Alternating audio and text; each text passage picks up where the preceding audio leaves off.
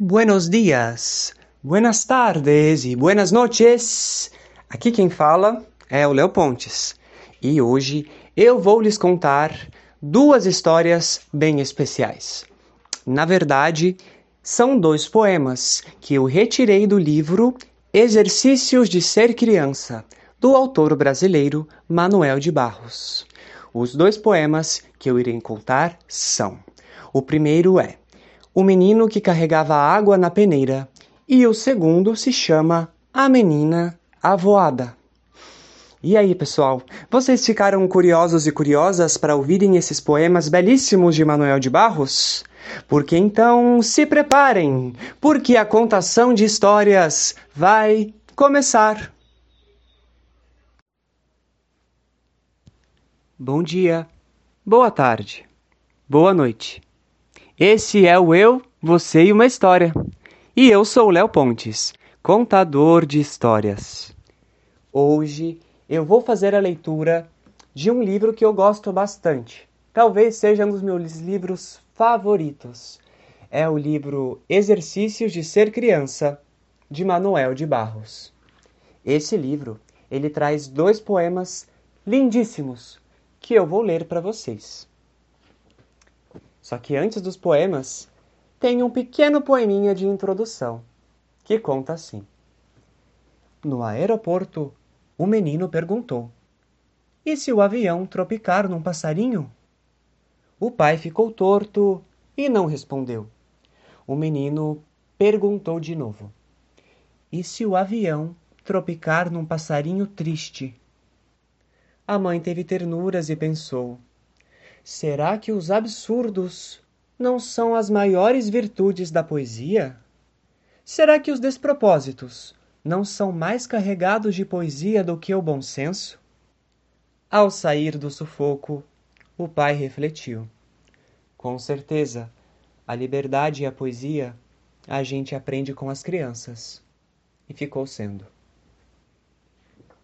Primeiro poema o menino que carregava água na peneira. Tenho um livro sobre águas e meninos. Gostei mais de um menino que carregava água na peneira. A mãe disse que carregar água na peneira era o mesmo que roubar um vento e sair correndo com ele para mostrar aos irmãos. A mãe disse que era o mesmo que catar espinhos na água o mesmo que criar peixes no bolso. Mas o menino era ligado em despropósitos. Quis montar os alicerces de uma casa sobre orvalhos. A mãe reparou que o menino gostava mais do vazio do que do cheio. Falava que os vazios são maiores e até infinitos. Com o tempo, aquele menino que era cismado e esquisito porque gostava de carregar água na peneira, com o tempo descobriu que escrever seria o mesmo que carregar água na peneira. No escrever, o menino viu que era capaz de ser noviça, monge ou mendigo ao mesmo tempo. O menino aprendeu a usar as palavras, viu que podia fazer peraltagens com as palavras e começou a fazer peraltagens. Ele foi capaz de interromper o voo de um pássaro, botando um ponto final na frase. Foi capaz de modificar a tarde, botando uma chuva nela. O menino fazia prodígios. Até fez uma pedra dar flor. A mãe reparava o menino com ternura. A mãe falou: Meu filho, você vai ser poeta. Você vai carregar água na peneira a vida toda. Você vai encher os vazios com as suas peraltagens e algumas pessoas vão te amar por seus despropósitos.